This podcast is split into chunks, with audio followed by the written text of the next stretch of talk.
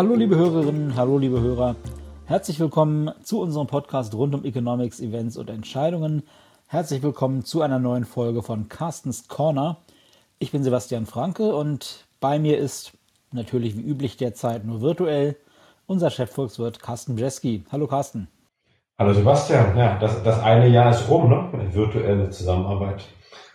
Ja, äh, verfolgt uns jetzt schon einige Zeit. Tatsächlich haben wir ja Corona auch schon vor dem Einsetzen des Lockdowns damals in Deutschland so ein bisschen thematisiert. Ähm, allerdings eher mit dem Blick nach Asien und mit dem Blick, was die dortigen Entwicklungen damals für die globalen Wertschöpfungsketten bedeutet haben. Und ich kann mich erinnern, dass wir sogar im Frühjahr letzten Jahres irgendwann nochmal eine Folge gemacht haben, die so sinngemäß den Titel trug, Corona war's das schon. Ähm, ich denke, da würden wir einige, würden wir alle einiges für geben, wenn es das damals schon gewesen wäre. Äh, tatsächlich sieht es ja so aus, dass uns das Thema jetzt nicht nur seit über einem Jahr verfolgt, sondern uns noch ein bisschen länger erhalten bleiben wird. Aber äh, das soll jetzt heute nicht unser Hauptaufhänger sein. Ich habe natürlich ein bisschen was vorbereitet für die Folge heute, aber bin eben auch noch mal über die Schlagzeilen des Tages äh, gegangen und da stach mir eine ins Auge. Da hieß es äh, sinngemäß Börsenrally nach Entscheidung der Fed. Was hat denn die Fed, die US-Zentralbank, da entschieden und warum hat das eine Kursrallye an den Börsen oder an welchen Börsen überhaupt, an welchen Märkten für welche Finanzprodukte ausgelöst? Ja, aber lass mir was voraus. Ich äh, saß den ganzen Nachmittag in interessanten Meetings und habe jetzt nicht alle Schlagzeilen gesehen, aber was die Fed gemacht hat äh, am, äh, am Mittwochabend habe ich natürlich gesehen. Also im Grunde genommen hat sie gar nichts gemacht. Das ist ja das Schöne. Ähm, und äh, das Nichtstun ähm, ist so, wie man das immer schon damals unter Alan Greenspan ge gesagt hat. Ähm, solange die Fed halt den Partyteller ja, und die und den den Party Punch nicht wegnimmt, dann feiern die Märkte. Also ähm, Jerome Powell hat eigentlich angesagt, ähm, dass die aktuelle Geldpolitik weitergefahren wird, dass es keine frühzeitige Verknappung von Geldpolitik gibt. Und das, was auch interessant war, denn er ist ja so wie bei den EZB-Treffen, die, die Marktteilnehmer schauen sich ja da wirklich jede Silbe, jeden Satz an. Und was uns halt doch interessiert hatte, war, was sagt denn die Fed, was sagt Jerome Powell über ähm, die eigenen Erwartungen über zukünftige Zinserhöhungen? Und was sagt er? Ja, was, äh, was, was gesagt wird, ähm, ist halt, dass die Fed keine Zinserhöhung vor 2024 erwartet. Und äh, das hat doch einige Beobachter, einige Marktteilnehmer überrascht. Denn ja, was haben wir? Wir haben ein sehr starkes Wirtschaftswachstum dieses Jahr in, äh, in den USA. Wir haben dieses Mega-Konjunkturpaket von Joe Biden.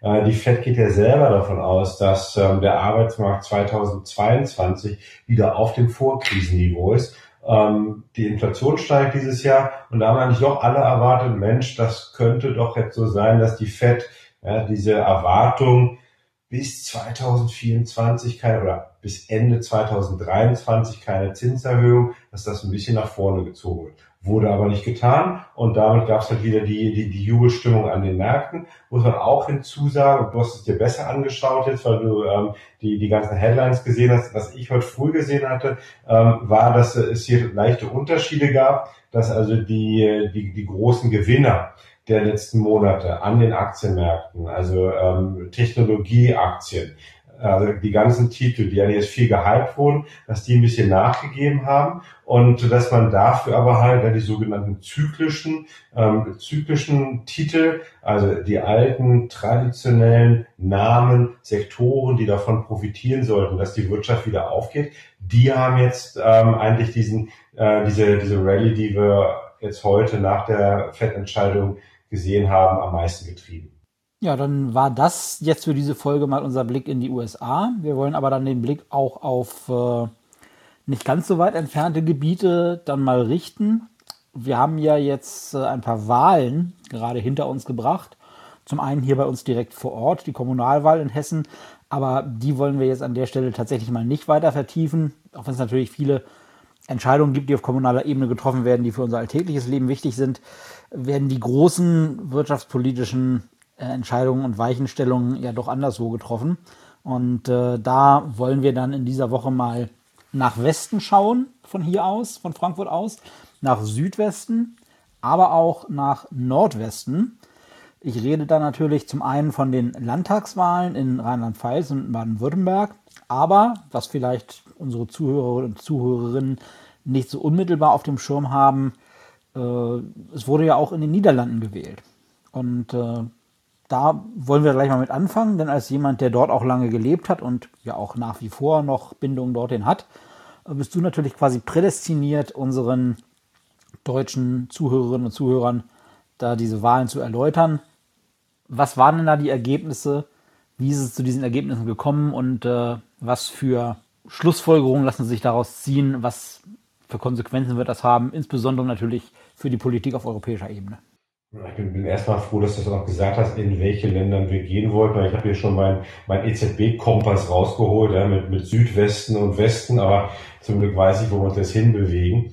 Ähm, das Interessante ist bei den Wahlen in den Niederlanden, ähm, um ja auch mal die Verknüpfung zu machen zu den Kommunalwahlen in Hessen, wo wir ja auch unheimlich viele Stimmen hatten, die wir abgeben, abgeben konnten. So, so ein Wahlzettel in den Niederlanden war also fast genauso groß wie einige dieser Stimmzettel, ähm, die wir jetzt in Hessen hatten. Ähm, nur mit dem großen Unterschied, dass man nur, nur ein einziges Kreuz setzen durfte. Ähm, was ist rausgekommen? Ähm, rausgekommen ist eigentlich gar nicht so viel Aufregendes. Ähm, die, ja, die konservative liberale Partei, die VVD von äh, Mark Rutte, der jetzt äh, schon jetzt zum vierten Mal Ministerpräsident sehr wahrscheinlich werden wird, hat gewonnen. Amtsbonus ähm, ist auch jemand, ähm, der hohe Sympathiewerte hat, der auch in den, in den ganzen Jahren seiner Amtszeit es geschafft hat, ähnlich wie Angela Merkel eigentlich äh, ja, zu verbinden, selber jetzt nicht die Mega-Vision zu haben. Ähm, Oma, glaube ich, sogar die Frage geantwortet, ähm, ja, warum er denn irgendwie so, so wenig politische Vision hätte. War das halt, ähm, Visionen sind halt wirklich auch nur wie der, der Elefant, der irgendwie vor dem Fernglas steht und die Sicht versperrt. Also das, das, das würde alles nichts bringen. Aber Margrethe, VVD, äh, rechtsliberal, größte Partei. Dann kam die größte Überraschung. Das deutete sich aber jetzt schon in den letzten ein, zwei Wochen an. Ähm, das ist so eine ja, Mischung aus FDP, ein bisschen grün angehaut, heißt D66. Ähm, wie muss man das nennen? Ja, vielleicht ein bisschen so sozial-liberale Partei. Ähm, die ist die zweitgrößte Partei geworden. Ähm, großer Erfolg der Spitzenkandidatin. Ähm, und auch interessant, diese Partei D66, sehr proeuropäisch, zum Beispiel bei den letzten Europawahlen auch sehr stark gewesen, ähm, haben sich einen grünen Anstrich gegeben. Und, äh, und, und haben damit dann eigentlich auch die, die grün-linke Partei, die also in den Niederlanden ein bisschen mehr dem linken Spektrum zuzuordnen ist als die Grünen bei uns in Deutschland, ähm, deutlich das, das, das Wasser unterm Bug weggenommen. Ähm, denn das war eigentlich ein großes Thema, war Kampf gegen den Klimawandel, Nachhaltigkeit. Das war eigentlich ein viel größeres Thema als der Kampf gegen die Corona-Krise im Wahlkampf. Und äh, da hat eigentlich die 66 extrem gut von profitiert. Ähm, was auch interessant ist, weil wir es hier nicht Stunden füllen, es haben nämlich 17 Parteien den Einzug ins niederländische Parlament geschafft. Ja. Äh, die Niederländer, die immer sehr gern Italien-Bashing machen, haben damit wirklich mehr Parteien im Parlament sitzen, auch als die Italiener. Wie kommt das? Das kommt vor allem dadurch, dass es halt nicht diese hohe 5%-Hürde gibt. Ähm, es gibt hier, ich habe geschaut, irgendwie, glaube ich, vier Parteien, vier, fünf Parteien, die mit nur jeweils einem Abgeordneten jetzt ins Parlament einziehen werden ähm, sind dann häufig mal irgendwelche Splittergruppen gewesen, Splitterparteien gewesen, also extrem verteilt. Ähm, die Rechtspopulisten unter, unter Gerd Wilders, also die Partei für die Freiheit, ähm, ist immer noch stark, nicht ganz so stark. Warum nicht ganz so stark? Weil sich auch an diesem rechten Rand mehrere Splitterparteien äh, angesiedelt haben. Und ähm, wenn man die alle zusammennimmt, gibt es halt doch auch noch eine, noch eine, ordentliche Zahl von Stimmen man wird für Rechtspopulismus ja, ohne jetzt mal in die Details zu gehen. Ähm, was heißt das jetzt? Also im Wahlkampf Corona war kein Thema. Ähm, es ging nach, um Nachhaltigkeit, Kampf gegen Klimawandel. Europa, anders als bei den letzten Wahlen in den Niederlanden, spielte auch fast gar keine Rolle. Ähm, wirtschaftspolitisch was interessant zu sehen, dass ja die Niederländer ähm, im letzten Jahr noch ähm, zu diesen sparsamen vielen gehörten in Europa. Also äh, ein, eines dieser Länder, das gar nicht diesen europäischen Wiederaufbaufonds haben wollte, die nicht irgendwie jetzt das Geld den ärmeren Ländern schenken wollten, so ein bisschen übertrieben gesagt äh, zu sagen, ähm, die alle Parteien wollen nicht schnell zurückkehren zur Sparpolitik, sondern es wird in den nächsten Jahren ordentlich ausgegeben. Und wenn man dann, was hat, der letzte Punkt ist, dass trotz dieses Wahlerfolges von Mark trotz des Wahlerfolges dieser sozialliberalen Partei, braucht man mindestens noch eine, eventuell sogar eine vierte Partei, um eine Koalition zu bilden. So, das heißt, also es wird auch wieder eine Weile dauern, bis man sich dann da zusammengefunden hat zu einer, ähm, ähm, zu einer neuen Regierung. Und dann wird halt Mark Rutte sicherlich nach dem 25. September diesen Jahres der längst sitzende europäische Regierungschef sein, ähm, wenn Angela Merkel nicht mehr da ist. Ja. Das wird also auch nochmal interessant sein, wie die Niederländer dann diese Rolle in, ähm, in, in Europa ausfüllen werden. Ähm, allerletzter Punkt. Ich verfolge das jetzt auch schon seit mehr als 20 Jahren. Ähm, es ist interessant, dass wir in den kleineren Ländern und vor allem auch, was wir in den Niederlanden sehen, aber teilweise auch, was wir politisch in Österreich sehen oder in Dänemark sehen, das sind Entwicklungen, die häufig so nach fünf, zehn, 15 Jahren überschwappen auf, äh, auf Deutschland. Ja. Das äh, Ende der 90er, Anfang der 2000er Jahre hatten wir diesen, diesen Rechtsruck, diesen populistischen Ruck in den Niederlanden, damals noch mit, äh, mit, mit, Pim Fortuyn, der dann äh, erschossen wurde. Ähm, so dieser Rechtsruck ist immer noch da, Populismus ist da, sehen wir, dass das auch nach Deutschland übergeschwappt ist. Ähm, was wir auch sehen, ist, was die Folgen sind von einem ja, ähm, absolut fragmentierten Parlament, einer fragmentierten politischen Landschaft. Das heißt nämlich, dass Koalitionsbildung immer komplizierter werden. Etwas, was wir in Deutschland ja auch schon mal gesehen haben, mit diesem Versuch für Jamaika nach der letzten Bundestagswahl und was wir durchaus, wenn wir uns die aktuellen Umfrageergebnisse in Deutschland anschauen, ja auch äh, nach dem 25. September sehen könnten. Also das ist ein Trend, der weitergeht. Ich denke, der andere Trend, ähm, der auch noch interessant sein könnte für Deutschland jetzt im, im, im bevorstehenden Wahlkampf, dass halt Corona gar keine Rolle gespielt hat. Das ist jetzt, wenn wir dann wieder in den Südwesten, das vielleicht nochmal gleich abschränken werden, ja was ganz anderes gewesen bei diesen Landtagswahlen in Baden-Württemberg und, äh, und der Rheinland-Pfalz. Da spielt Corona deutlich noch eine große Rolle. Ähm, wenn wir jetzt den Trend aus den Niederlanden übernehmen, dann wäre jetzt wahrscheinlich jeder Spin-Doktor ähm, von einer deutschen Partei gut beraten, auch schon weiterzudenken und sich die Themen rauszusuchen, die dann vielleicht im Herbst die Wahl entscheiden könnten. Und das ist nicht unbedingt mehr Corona. Ja, du hast es schon angesprochen.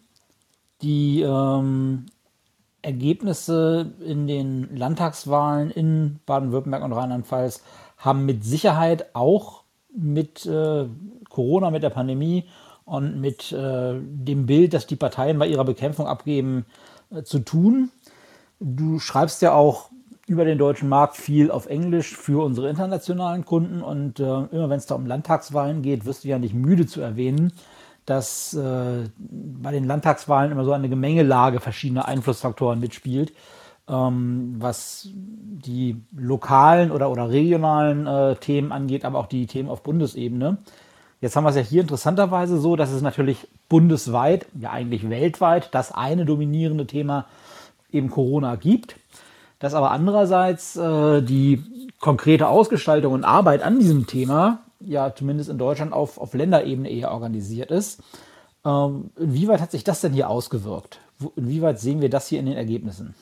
Ich, ich fand das spannend und ich habe mir auch die, die ganzen Kommentare in Deutschland dann in den Tagen danach angeschaut. Musste aber selbst, wie du es gesagt hast, schon äh, Sonntagabend einen schnellen ähm, Kommentar schreiben für unsere internationalen Kunden und ähm, da war eigentlich meine Schlussfolgerung ein bisschen so eine Gemengelage. Ja, dass, äh, also wir hatten die Verluste der, der Union in, in beiden Ländern. Das könnte man ja, davon ableiten, dass es halt äh, Unmut gibt über das Corona-Management, sicherlich das Impfstoffmanagement aktuell, aber natürlich auch über den, den, den Skandal bei dem, ja, wie heißt es, wie sagt die Bildzeitung, ähm, die Rafke-Affäre oder irgendwie sowas. Ähm, ja, das kann deutlich zu den Verlusten der CDU geführt haben.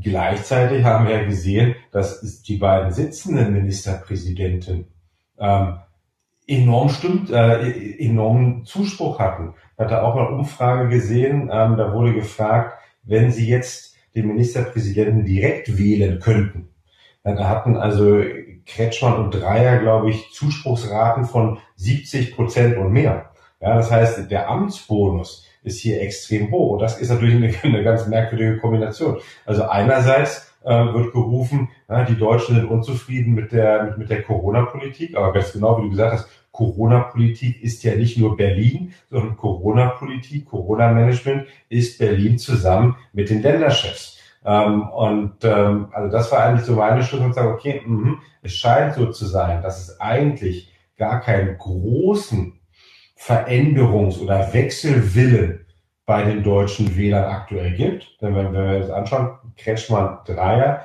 hohe Zuspruchsraten. Das heißt, man freut sich auch in Deutschland immer noch über eine, eine hohe Kontinuität. Amtsbonus zählt halt weiterhin. Ja, gleichzeitig gibt es diese Unzufriedenheit mit der Union. So, das heißt für mich, ähm, dass äh, es unheimlich schwierig sein wird für die Union. Wie reagiere ich hier drauf? Also ich habe eigentlich eine Wählerschaft, die sehr gerne Kontinuität haben möchte, die den Amtsbonus honoriert. Ähm, ich hätte eigentlich den Amtsbonus als Union, aber kann ihn doch nicht einsetzen, weil halt Angela Merkel nicht mehr antritt. Also e extrem vertrackte Situation für die Union. Dann kommen wir mit dem Bogen zu den Niederlanden. Und äh, das kann halt schon heißen, dass ähm, es schwierig werden wird, um eine neue Regierung zu bilden. Da muss man vorsichtig sein, was haben wir jetzt? Da haben wir immer noch ähm, ein, ein gutes halbes Jahr bis, bis zu den Wahlen. Da, da kann unheimlich viel passieren. Aber ähm, Deutschland ist natürlich eines der wenigen Länder, ähm, in denen es wenigstens noch eine recht große Volkspartei gibt die Niederlande, ja, da sollten alle deutschen Politiker mit ihren niederländischen Kollegen sprechen, die Niederländer wissen ganz genau, ähm, wie, das, äh, wie das Ende von Volksparteien aussieht. Ähm, und, äh, und das ist, denke ich, wichtig auch nochmal für die deutsche Politik, für, die Kunden, ja, für internationale Kunden. Ich denke, das ist interessant, um das mal wirklich anzugeben. Es ist nicht ein, ein, ein absoluter ähm, Selbstgänger oder Selbstläufer, dass, ähm, dass die CDU hier mit Abstand gewinnen wird. Es könnte durchaus knapper werden, als man denkt.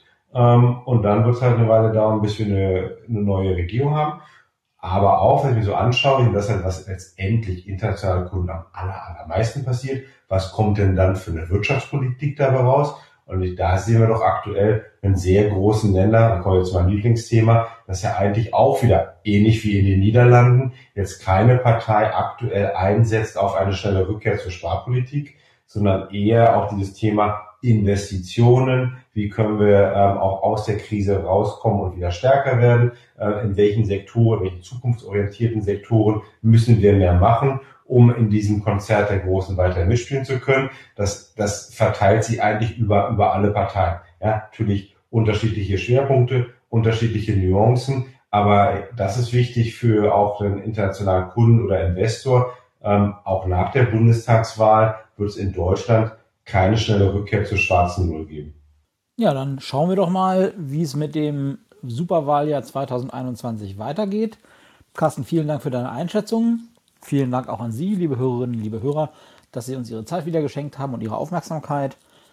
Wie immer gilt, lassen Sie uns doch gerne wissen, was Ihnen bei uns gefällt und was Ihnen bei uns nicht so gut gefällt. Hinterlassen Sie uns Bewertungen auf den Plattformen, auf denen Sie uns hören.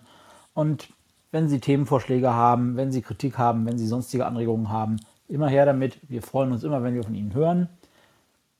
Und von daher machen Sie es gut, bleiben Sie uns gewogen und vor allem bleiben Sie gesund. Tschüss.